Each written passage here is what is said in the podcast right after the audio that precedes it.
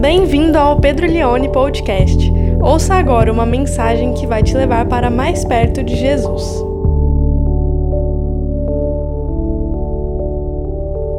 Quando eu tinha uns 12 anos, 13 anos, a gente tinha uma célula, um grupo pequeno, na casa da minha tia Ana, que está aqui, ó. E era a, uma, uma reunião semanal, e eu ali com meus 12, 13 anos tinha a profunda responsabilidade de anotar o pedido de oração das pessoas. Então, toda semana, quando começava a reunião, tinha ali umas oito, nove pessoas, cada pessoa falava o seu pedido de oração. Emprego, ou eu gostaria de uma promoção, ah, pela vida do meu filho, meu parente que está desviado. E tinha uma senhora, que naquela época já era uma senhora, que. Qual que é o pedido da senhora? Ela falava assim: saúde. Só a Ana riu. Saúde. Ah, beleza. Ela só falava isso.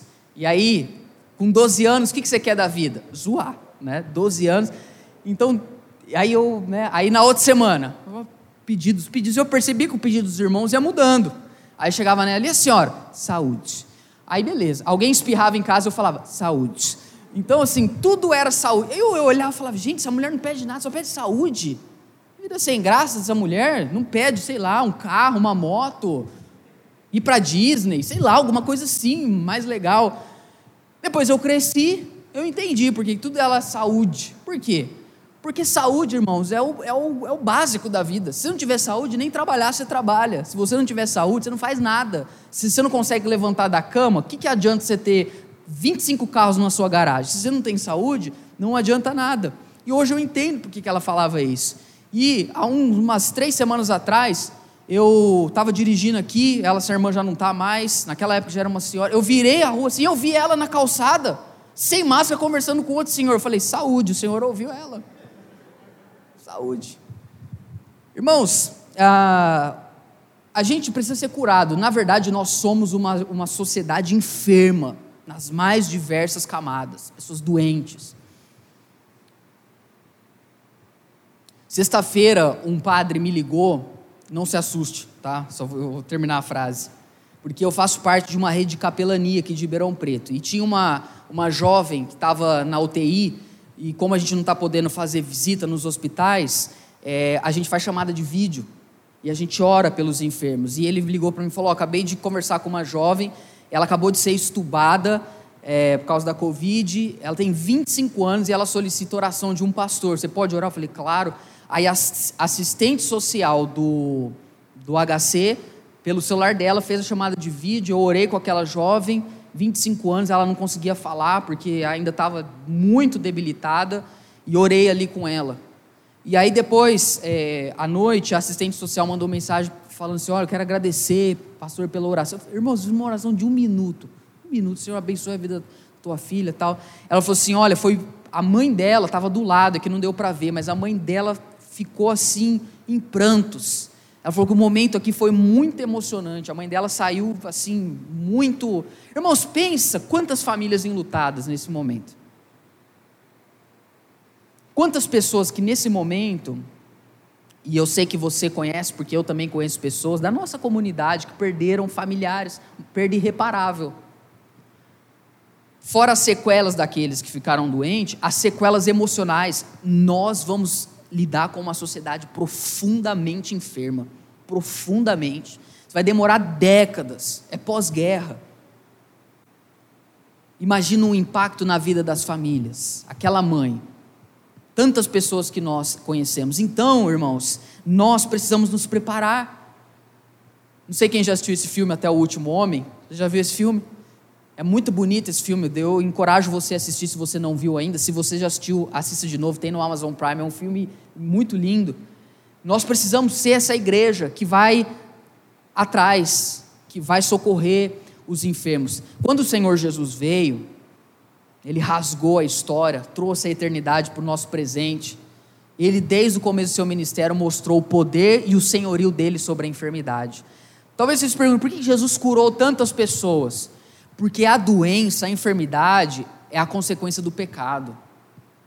A enfermidade física, dor de cabeça, câncer, tumor, todas essas coisas, Covid, isso, isso é isso é um grito do, do nosso corpo biológico que algo está errado. As pessoas muitas vezes fazem o seguinte questionamento: por que é assim? Na verdade, a pergunta correta, a, a, a, a mentalidade correta deveria ser: não era para ser assim, não era. Então, as pessoas é, carregam isso, as enfermidades, e Jesus ele vem mostrar que o reino dele é superior, é soberano, que Jesus cura toda sorte de enfermidades, que ele tem poder sobre a paralisia, que ele tem poder sobre a lepra, que ele tem poder sobre a cegueira, que ele tem poder sobre a própria morte. As curas do ministério do Senhor Jesus, elas são muito importantes para a gente entender que ele é o bom, verdadeiro médico, e o diagnóstico dele é: o povo está enfermo, o povo está doente, e poucos são os trabalhadores a seara é muito grande, é muita gente doente em todas as camadas da existência. E Jesus vem para mostrar que Ele é aquele que veio para trazer cura. A salvação, a palavra salvação, ela praticamente significa cura também no Novo Testamento. A salvação é uma cura na nossa vida. De qual enfermidade? Da enfermidade da nossa separação para com Deus. Por isso, que em Cristo nós somos sarados, pelas suas pisaduras nós fomos sarados, somos, nos, tornamos, nos tornamos pessoas curadas, pessoas saudáveis, de dentro para fora, a nossa vida espiritual. E quem escreveu essa carta aqui é o Tiago. Quem era Tiago? Tiago era irmão de Jesus, meio irmão de Jesus filho de José, filho de Maria. Os católicos não acreditam que Jesus, que Maria teve outros filhos, mas o texto bíblico, Mateus 13, fala que ele tinha quatro outros irmãos. Nós, protestantes, acreditamos que Maria sim teve outros filhos depois de Jesus. E Tiago era irmão de Jesus, que se converteu somente depois que Jesus ressuscitou. Porque imagina se o Renan chega para o Darlan e fala: Eu sou o Messias. Com toda aquela robustez dele. Os irmãos tiveram dificuldade, mas depois que viram porque a Bíblia fala que Tiago, que Jesus apareceu para Tiago, e Tiago ele foi um líder muito importante na igreja primitiva. Foi ele quem presidiu o primeiro concílio, que foi o concílio de Jerusalém. Quando Paulo se converteu, ele foi se apresentar diante de Tiago. Paulo fala de Tiago nas suas cartas. Então Tiago foi um grande líder, morreu, foi um mártir. Ele foi um mártir, ele morreu também por causa do evangelho. Paulo chama Tiago em Gálatas 2:9 de a coluna da igreja. Então ele tem autoridade para escrever, ele tem autoridade para nos ensinar. Por isso que a carta dele veio para a palavra de Deus. E Tiago, ele tem uma eclesiologia muito simples. O que é isso? Um jeito de ser igreja muito tranquilo. Se você ler, a carta de Tiago é linda. Pega aí essa semana, tem cinco capítulos, lê um, começa amanhã, lê segunda-feira, fica mora ali, capítulo um, terça-feira lê o dois, vai ser bom, vai ser bom para você, vai ser curado. Quantos querem ser curados aqui? Amém? Então Tiago ele está desenvolvendo uma mentalidade para nós como igreja. E eu quero tirar aqui três princípios para uma comunidade terapêutica. Porque, irmãos, preste bem atenção, nós, como igreja, a gente tem um papel fundamental na recuperação da nossa nação. Eu creio muito nisso. A igreja de Jesus Cristo, a igreja do Senhor, ela vai ajudar a reconstruir o Brasil. Amém? Nós vamos ajudar. Nós não, não espero só que o poder público, só que as grandes corporações, não espero, não espero nem mesmo que a, a, a nossa ação social vai ajudar completamente. Porque nós vamos dar pão para quem tem fome, mas nós também temos que levar o evangelho para aqueles que estão doentes espiritualmente. E a comunidade cristã, é ela vai fazer coisas que o psicólogo não pode fazer, que o médico não pode fazer que o enfermeiro não pode fazer, que o psiquiatra não pode fazer, que o fisioterapeuta. Essas pessoas não são importantes, são vitais. Deus usa todas essas pessoas. Mas algumas coisas, só a comunidade terapêutica do Evangelho, algumas curas só a gente pode proporcionar. E esse lugar é a Igreja de Cristo do pós-guerra. Três lições que eu aprendo nesses três versículos em relação à igreja como uma comunidade terapêutica. Primeiro verso, põe para mim o 14. A primeira lição que eu aprendo é que a igreja, a comunidade terapêutica, é uma comunidade que não abandona os enfermos. não abandonamos aqueles que estão enfermos. Por isso que Tiago ele já começa aí: está alguém entre vocês doente? O que isso quer dizer? Que vai ter doente entre nós. Porque para muitas pessoas que ouvem um evangelho meio esquisito, parece que na igreja ninguém fica doente. A fé não nos imuniza em relação a doenças dessa terra. Vai haver doentes. Essa pergunta, ela evoca em nós o entendimento de que onde estão os enfermos? Está alguém enfermo entre vocês? Tem alguém doente entre vocês? A preocupação de Tiago. Porque pensa como é a vida de um enfermo. Alguém que está num leito, solitária. Ficar doente é a coisa mais solitária do mundo. Quem teve Covid aqui sabe, você tem que ficar 10, 15 dias isolado, você não pode conversar com ninguém, não pode ir no mercado, ou pelo menos não deveria. Fica isolado. Quem está doente, a pessoa isola. E o que, que geralmente se faz? Está doente? Beleza, eu vou continuar a minha vida, porque eu não estou. É isso que as pessoas fazem. Está doente no seu emprego? Ninguém vai ficar ligando para você. Oh, como é que você está? Tudo bem? Morreu, morreu, chora dois, um dia ali, Vida que segue. Me lembro com um amigo que eu tive na faculdade, primeira no, na faculdade de música. Esse meu amigo ele teve leucemia. E ele era um amigo muito querido. Ele ficou também internado no hospital e ninguém foi visitar ele. A faculdade continuou normal, o curso continuou. Eu fui o único aluno da sala e nem tinha assim, uma amizade tão profunda com ele. Fui lá na época, lá no HC, nunca tinha ele. Foi a primeira vez que eu fui subir lá no andar da oncologia e falei: Oi, Estou aqui, cara, como é que você está? Só isso. Porque a igreja, a comunidade terapêutica, ela não abandona os seus doentes, pessoas profundamente solitárias hoje, que pensam que se elas morrerem, não vai fazer diferença nenhuma. E sabe o que é, infelizmente? Que dependendo do meio social que ela está inserida, é verdade não vai fazer falta para ninguém. Mas a comunidade terapêutica não. Ela levanta uma pergunta: tem alguém doente aqui? Porque se tiver, nós não vamos abandonar essa pessoa. Tem casais que um do cônjuge fica doente, o outro, em vez de cuidar, separa. Eu já vi casamentos terminarem porque alguém teve uma doença grave se casais se abandonam por causa de doença, imagina relações mais superficiais. Agora, o que me chama a atenção na eclesiologia do, ti, do Tiago, põe para mim, deixa o verso 14, é que ele fala: tem alguém doente entre vocês? Aí olha o que ele diz: como que a igreja deve lidar com essa pessoa? Que ele mande chamar os presbíteros. Porque, irmãos, se você está passando por, por, por problema, eu não tenho dom de revelamento, como dizem alguns. A gente não adivinha que você está doente. Então você tem que avisar. E muitas vezes, quando a pessoa está doente, ela está enferma, ela fala assim: vamos ver se alguém da igreja vai me ligar. Você conhece alguém assim? Poxa, fiquei doente. Olha, fui parar no hospital, ninguém me ligou. Você já leu a Bíblia? Porque o que Tiago está dizendo é assim: entre alguém, entre vocês há alguém doente, que ele mande chamar os presbíteros da igreja. Você está doente? Fala, pastor, estou doente. Dá para você vir aqui me visitar? Dá para você vir aqui orar comigo? Ou dá para você me atender? Dá para você me receber? Podemos conversar? Sabe o que o pastor vai fazer?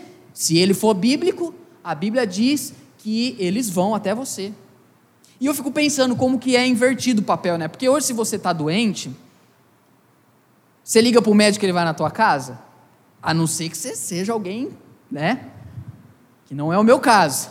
Se eu estou doente, o que, que eu tenho que fazer? Eu vou ligar lá na UPA da 13, vai atender na hora.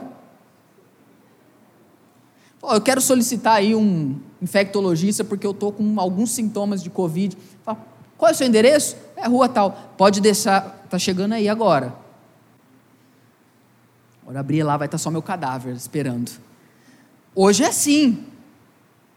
Mas aqui não. Aqui, a pessoa que está enferma, Preste atenção, ela solicita, mas os presbíteros, ou os líderes, ou os pastores da igreja, eles vão até a pessoa. Por quê? Porque eles representam Jesus. E a diferença do pastor para o médico é essa. O médico, você tem que ir até ele. Mas o pastor representa Jesus. Se você solicitar, ele não vai negar, porque Jesus veio até nós. Ele nos serviu.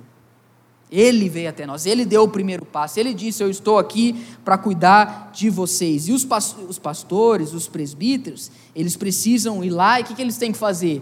Eles precisam orar por essa pessoa. A palavra aqui que ele usa, orem sobre ele. O que os comentaristas dizem é que provavelmente na mente do Tiago era uma pessoa que estava na, na cama mesmo, pessoa deitada, ela não conseguia nem ir até a igreja. Então ele está falando, os presbíteros, eles vão até a pessoa e vão orar sobre ela. Sabe qual é o grande problema desse texto? É que aqui existe uma. Por, por, por incrível que pareça, esse versículo carrega muitos dilemas de interpretação, porque é aqui que a Igreja Católica tira a doutrina da, da extrema unção. De que quando uma pessoa está doente, você vai lá e unge ela para ela morrer, mas o texto não está falando da pessoa que vai morrer. O texto está falando da pessoa que está doente e que vai orar e vai ser curada. É, é justamente o, o oposto. E aí fica um dilema: óleo pode usar o óleo, unge com óleo. Ah, eu gosto de igreja que joga óleo, eu gosto de igreja que espirra óleo, eu gosto de igreja que dá o óleo. O óleo, na verdade, ele é um símbolo em tudo isso aqui, porque o, o assunto aqui é oração. O óleo na Bíblia, ele significa pelo menos três coisas. Olha que interessante. Primeiro, ele significa a sua própria relação com a oração, porque Jesus ele falou, vai, quando ele envia lá os discípulos, depois dos 70, ele fala, vai, dê autoridade, vocês vão orar, e os discípulos ungiram as pessoas e elas foram curadas. Então o óleo na Bíblia tem essa relação com a oração, mas com a ênfase na oração, nunca só o óleo. Vai ter muitas vezes só oração, e vai ter muitas vezes oração com óleo, mas nunca vai ter só leva o óleo que vai ser bênção. Entendeu? A segunda característica do óleo é que ele tinha uma qualidade medicinal naquela época, porque não tinha tantos remédios como hoje. Lucas 10, 34, na parábola do bom samaritano, a Bíblia diz que ele pega ali aquele homem que foi achado quase morto e ele passa azeite nas feridas dele, Lucas 10, 34. Então, naquela cultura era muito comum fazer tratamentos medicinais com óleo. Aí vai ter uma corrente interpretativa desse texto que vai dizer assim: o que Tiago está querendo dizer é que, na verdade, é, quando alguém está doente, tem que ir lá e cuidar dela com os remédios da terra, as coisas que a farmácia produz. Aí eu leio o texto e falo: não é isso também. Pode ser, é até bonito. Eu acho que na verdade é simbólico. Tipo, eu vou orar, nós vamos ungir você e tomo remédio. Eu lembro uma vez que a gente estava fazendo um evento na igreja, um acampamento. E aí uma pessoa chegou e falou assim, ó, oh, estou muito doente e tal. E aí, pastor, você pode orar, estou com dor de cabeça, pastor, você pode orar por mim e tudo. Aí o pastor foi lá, ele pôs as duas mãos na cabeça, o pastor já não é mais aqui da igreja, pôs as duas mãos, fez uma oração daquelas assim, o cara citou a Bíblia inteira, ele já começou assim, vento dos quatro cantos, o cara já começou assim. Eu declaro agora que essa dor de cabeça, ela vai sair, e todo espírito de dor de cabeça, e os demônios que chama dor de cabeça, e tudo, e fez a oração. A hora que ele terminou, veio um outro cara, um outro irmão, falou assim: Tó, toma esse de pirona também. O pastor só olhou e falou assim: Cara, e agora? Como é que vai saber? Vai estar tá dando risada porque ele presenciou essa cena. Pode ser, não é errado, mas aqui na verdade o Tiago não está falando disso. Mas há uma terceira simbologia do óleo é que o óleo ele significa a presença do Espírito Santo. Por isso que Jesus, ele foi ungido pelo Espírito Santo. E ser ungido, o que significa ser ungido? Ser habilitado, ser capacitado, ter autoridade do alto. Por isso, irmãos, nunca fale óleo ungido. Essa, essa expressão não existe, porque óleo ungido é a mesma coisa que você falar água molhada. Porque o óleo é para ungir. Quantos entenderam? Olha, só essa que já valeu o culto dessa manhã, irmãos já valeu, pode ir embora não falando mais errado. Então o óleo também significa isso. Então o que, que Tiago está dizendo? Vão até o enfermo e orem com autoridade, orem pela vida dele. E aí ele diz: unjam ele com óleo, em nome do Senhor, na autoridade. Sempre que você for orar, termina a oração falando em nome de Jesus. Porque é por causa dele, é a autoridade dele. Igual Pedro falou: não tenho prata nem ouro, mas o que eu tenho te dou. Levanta e anda. Aí depois levaram eles, como que você curou esse cara? Ele falou, foi a fé no nome. Eu confio em Jesus. Eu andei com ele e ele operava milagres. E ele diz que ele me deu autoridade. Verso 15, passa para mim. Aí ele diz assim: E a oração da fé, ou a oração feita com fé, curará o doente, e o Senhor o levantará. Aí aqui a gente tem um problema. Porque se você for minimamente é, consciente, você sabe que a gente muitas vezes ora pelas pessoas e elas não são curadas, né? E aqui ele está falando, não, se você for levar o óleo, eu já fui, já levei o óleo, já orei pessoas e o Senhor a recolheu. A oração feita com fé curará o doente, o Senhor a levantará. Quem cura é a oração, quem levanta é o Senhor, não é o óleo. E se houver, aí vou parar aqui. Aí como que a gente responde essa pergunta? Tem várias formas. A forma mais tradicional dos cessacionistas, que é aqueles que não acreditam mais em milagres, tem uma forte corrente na igreja mundial que caminha nessa linha, é que a oração da fé é um dom espiritual manifestacional que a pessoa recebeu na hora. Veio, aí tem toda uma discussão que pega lá 1 Coríntios 12, 14, não dá tempo, mas só para você entender. É como se naquele momento eles recebessem algo ali de Deus mesmo e a oração ia ser infalível. Essa é uma, uma primeira. Então ele vai dizer que essa expressão oração, e a palavra oração aqui também no original é uma palavra pouco usada, mas ele vai dizer que seria essa oração. Uma segunda interpretação, também pelos cessacionistas, é que isso acontecia mesmo na igreja primitiva, porque naquela época houve uma abundância de milagres diferente de hoje. Depois da era da igreja primitiva, cessou-se os milagres, ou pelo menos a constância dos milagres. E eu concordo nesse sentido, não que o texto está falando isso, porque eu, eu, vou trazer a terceira que é a que eu acho, mas no sentido assim, não há milagres como na igreja primitiva. Não há. Não é igual. Naquela época era uma coisa abundante, como os livros nos relatam, a Bíblia nos relata. O que não quer dizer que não haja milagres hoje, porque há, eu já vi milagres acontecendo, já vi pessoas sendo curadas. Eu só, na minha interpretação, entendo que não é com a mesma envergadura que tinha na época da igreja primitiva. Mas eu não creio que os dons cessaram, eu não creio que não há mais milagres, eu creio que há milagres. Embora eu veja que não é como naquela época. E eu oro muito, eu peço muito a Deus para que me enche de fé, para que ore. É muito comum eu estar tá fazendo um aconselhamento, e às vezes a pessoa fala assim para mim: Roberto não está aqui, ele sabe, aconteceu isso um, um tempo atrás. Cara, eu estou com isso, isso, isso. Cara, então nós vamos orar e você vai ser curado. Eu tenho que orar. Esse é o meu papel. Eu fui ungido pelo Espírito Santo, eu tenho autoridade. Ah, mas e se a pessoa não for curada? Ó, se a pessoa não for curada, não é problema meu. Eu orei, eu declarei e eu criei com a minha fé. Se Deus não quis curar, aí é problema dele. Uma vez, há muitos anos atrás, ouvindo uma pregação do Luciano Subirá, ele falou: a maioria das pessoas que eu oro para ser curadas não são. Só que eu oro por muitas pessoas. Então, sei lá, ele não falou isso, isso eu estou falando. Vamos supor, a cada 100 pessoas que eu oro, uma é curada. O problema é que às vezes a gente ora por uma pessoa a vida inteira, aí não vai ver mesmo, né? Aí é difícil mesmo.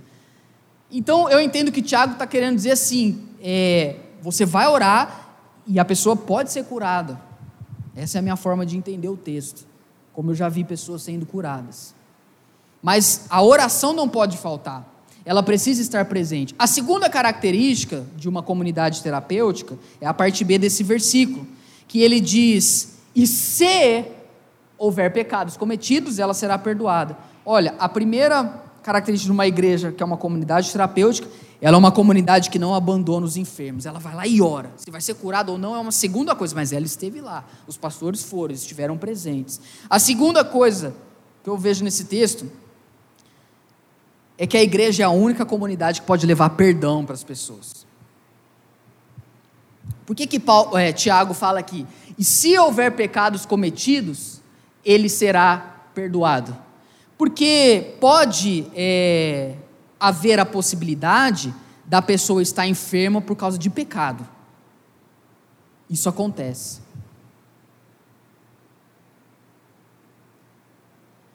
Isso era muito comum na mentalidade do Antigo Testamento, porque quando Deus punia o povo judeu, era sempre por meio de doenças, era muito comum. Então foi sendo desenvolvida uma, uma mentalidade de que doente está em pecado. Tanto que uma vez chegam para Jesus e falam: quem pecou, ele ou o pai? Ele fala: não é isso mas é para que se manifeste a glória de Deus. Então não é sempre que a pessoa está doente que é porque ela está em pecado, mas às vezes é. E isso é muito fácil. Fácil não, mas não é raro de ser diagnosticado. Você vai conversar com a pessoa, você vê que a pessoa é oprimida.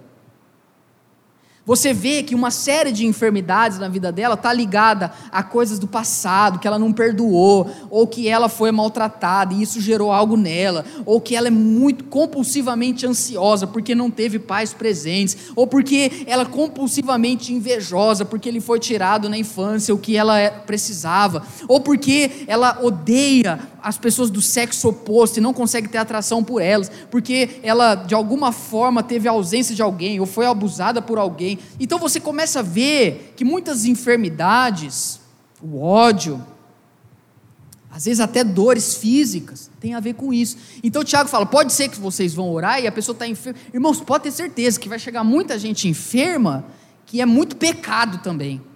É muito pecado, é muita E aí, aí entra a diferença. Só a comunidade terapêutica pode oferecer perdão. Porque Jesus, ele falou assim: o que é mais fácil falar? Seus pecados estão perdoados ou levanta e anda? Foi quando ele curou o paralítico. E depois ele chega para Pedro e ele fala assim para Pedro: Pedro, a, a chave do reino de Deus está na mão de vocês, da igreja. O que vocês ligarem na terra será ligado no céu, o que desligar na terra será. O que ele quer dizer com isso? Qual é a chave? É o evangelho. Quando eu prego o evangelho e conclamo uma pessoa se arrepender, Deus perdoa ela.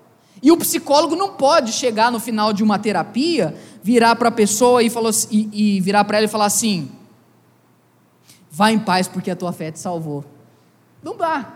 O médico, depois que termina, dá alta para o pro, pro paciente, ele chega e fala assim: Filho, os teus pecados estão perdoados, Deus te abençoe. Não pode fazer isso. E nem o enfermeiro chegar para a pessoa e ali olhar para ela e falar assim: Já não há mais condenação para aqueles que estão em Cristo Jesus. A não ser que o médico, o enfermeiro e o psicólogo sejam cristãos. Aí dá. Aí dá. Porque eles representam. Essa questão da igreja é, cuidar dos enfermos é muito histórica, irmão. Isso aqui não é nada, não é nada novo que eu estou pregando. Os hospitais no Ocidente foram desenvolvidos e abertos pelos cristãos, sobretudo nas épocas da Cruzada, no início da Idade Média, quando muitos peregrinos eles saíam de vários lugares e iam para Jerusalém, a viagem castigava muito eles. Então, em Jerusalém e outras cidades começou a ter uma cultura de criar lugares para que os enfermos fossem cuidados. Porque até então o único lugar hospitalar, vamos dizer assim, que existia era para soldados feridos em guerra. Então, você pode ver que no Ocidente, os hospitais, eles tiveram uma grande pujança por meio dos cristãos, por meio da igreja. E aí eu estava pensando um pouco nessa questão, né? E eu, eu, não sei se você sabe, mas aqui em Ribeirão Preto, é, como em todas as outras cidades, tem um, geralmente um hospital chamado que Santa Casa. Por que, que chama Santa Casa? Porque tá aí, a igreja está no meio ali, tem os cristãos envolvidos, porque os cristãos não esquecem dos doentes, dos inválidos. E eu fui pesquisar um pouco da história da Santa Casa de Ribeirão Preto, que o nome completo é Santa Casa de Misericórdia. E quando eu comecei a pesquisar, eu descobri a história de um homem. Talvez você já ouviu falar o nome dele. Ele chamava Padre Euclides. Quem já ouviu esse nome aqui em Ribeirão Preto? Você é de Ribeirão, já ouviu? Tem biblioteca, né, com o nome dele. E aí eu fui descobrir que esse homem, ele chegou aqui em Ribeirão Preto em 1904. E quando ele chegou aqui, ele promoveu uma, uma mudança na cidade. Ele fez um monte de coisa. Bom, a primeira coisa que ele fez, naquela época havia uma associação beneficente que cuidava dos enfermos. E ele assumiu a diretoria daquele lugar e ele começou a buscar vários parceiros da iniciativa privada. Olha que bonito, ó, desde aquela época trabalhando junto. E os fazendeiros começaram a injetar dinheiro, e aí eles mudaram o nome para Santa Casa de Misericórdia. Ele se tornou o diretor daquele hospital. Por meio da gestão dele, ele ficou 10 anos gerindo aquela, aquela, aquele hospital. Foi uma revolução. Tá lá, se você entrar no site da Santa Casa, você vai ver isso. E mais do que isso, ele também abriu aqui em Ribeirão Preto uma casa profissionalizante para jovens estudarem. Tem uma casa também que ele criou, a Casa de Civismo e Cultura. E o projeto da catedral aqui da cidade, naquela época não saía do papel, quando ele assumiu, foi na gestão dele que começou a construção ir para frente mesmo. Ele trouxe uma revolução aqui na cidade. E mais do que isso, ele abriu uma, um lar que na época chamava Lar dos Inválidos. Naquela época o bullying era mais Lar dos Inválidos. Aí depois lar, aí hoje chama Padre Euclides. Asilo Padre Euclides. Cuidando, indo atrás das pessoas. Aí eu não sei porque o arcebispo daquela época, em 1915, comunicou: olha, eu vou transferir o Padre Euclides de Ribeirão Preto para São José do Rio Pardo. A cidade ficou em colapso, porque ninguém queria que o homem fosse embora. Como assim? Você vai tirar? Esse cara mudou, ele veio aqui, ele cuidou de doente, ele deu oportunidade às pessoas. Esse cara chegou aqui, ele cuidou dos velhos, dos inválidos. Agora vocês vão mandar ele embora?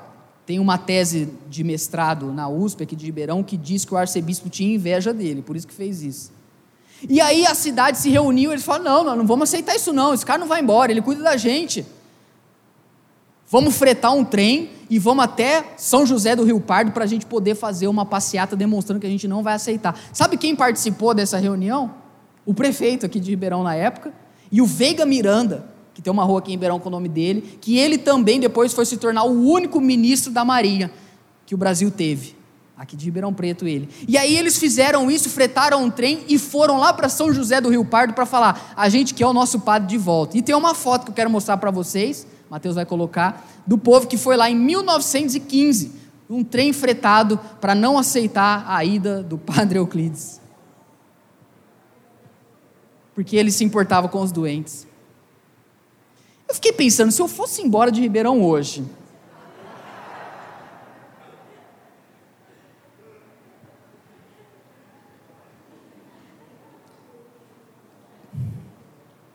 Por isso, irmãos, a terceira e última característica de uma comunidade terapêutica é que ela gera cura através dos relacionamentos. Verso 16, põe para mim, Má. Tiago 5,16.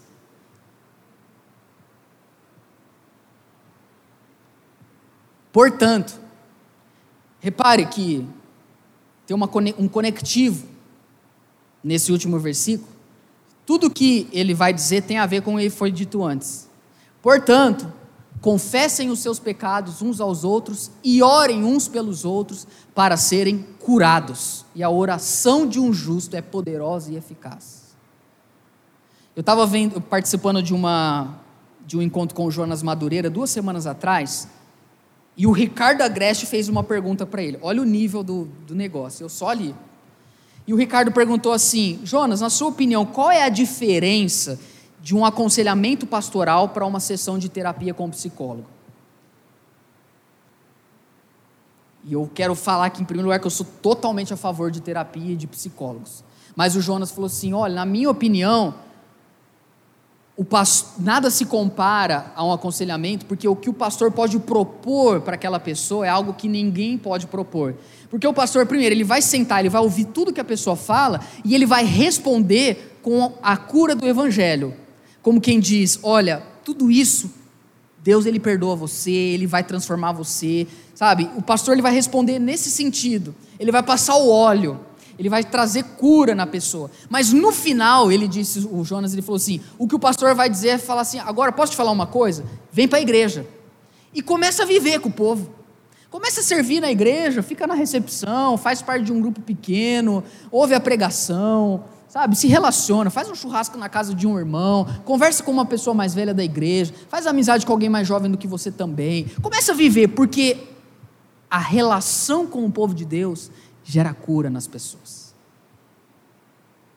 Tem muita gente lá fora amargurada de alma, que tudo o que ela precisava era estar junto aí de você hoje se ela tivesse vivendo, mesmo na pandemia, um pouquinho da experiência da vida cristã, da comunidade, do povo, não é o tamanho da igreja, não é a estrutura, não é a luz, não é isso. Não é isso que cura as pessoas. O que cura são relacionamentos saudáveis. Pedro, por que, que as pessoas são doentes? Por causa dos relacionamentos ruins. Mas ela chega aqui ela encontra um povo sarado. E Tiago fala: irmãos, orem uns pelos outros confesse seus pecados. A cultura do Instagram é diametralmente oposta a isso. A cultura do Instagram é a pessoa está doente, está enferma, está com raiva, está irada, está ansiosa, está com crise, e ela chega lá e mostra como que ela é saudável.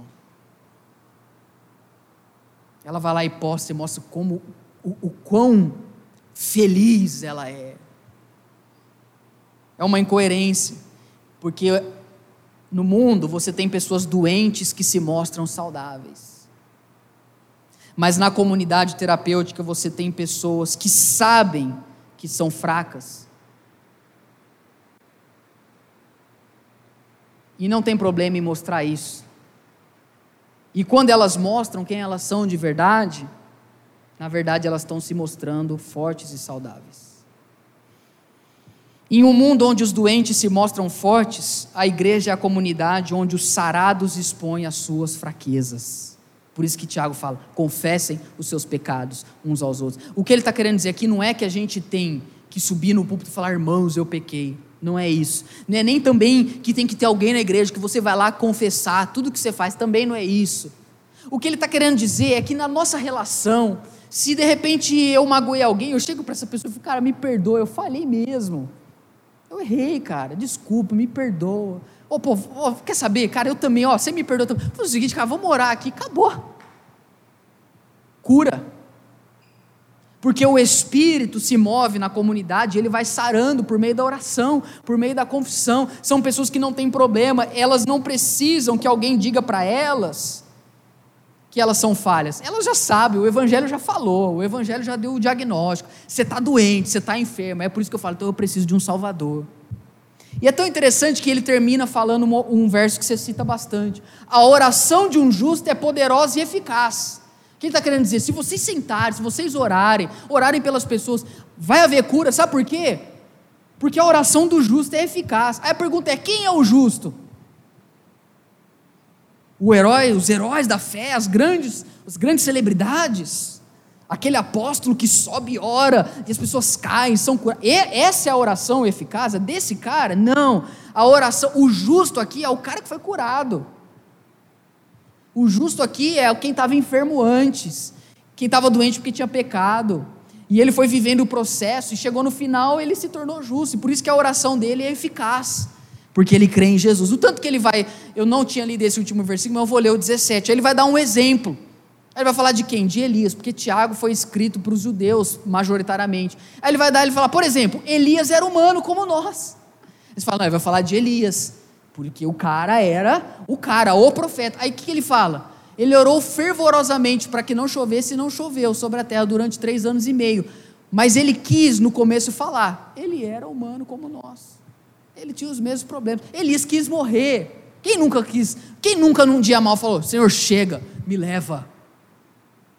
Elias quis também. O justo é aquele que foi curado pelo Senhor, aquele que foi sarado. Irmãos, para nós encerrarmos, que nós possamos ser essa comunidade. Que se um dia a gente for embora,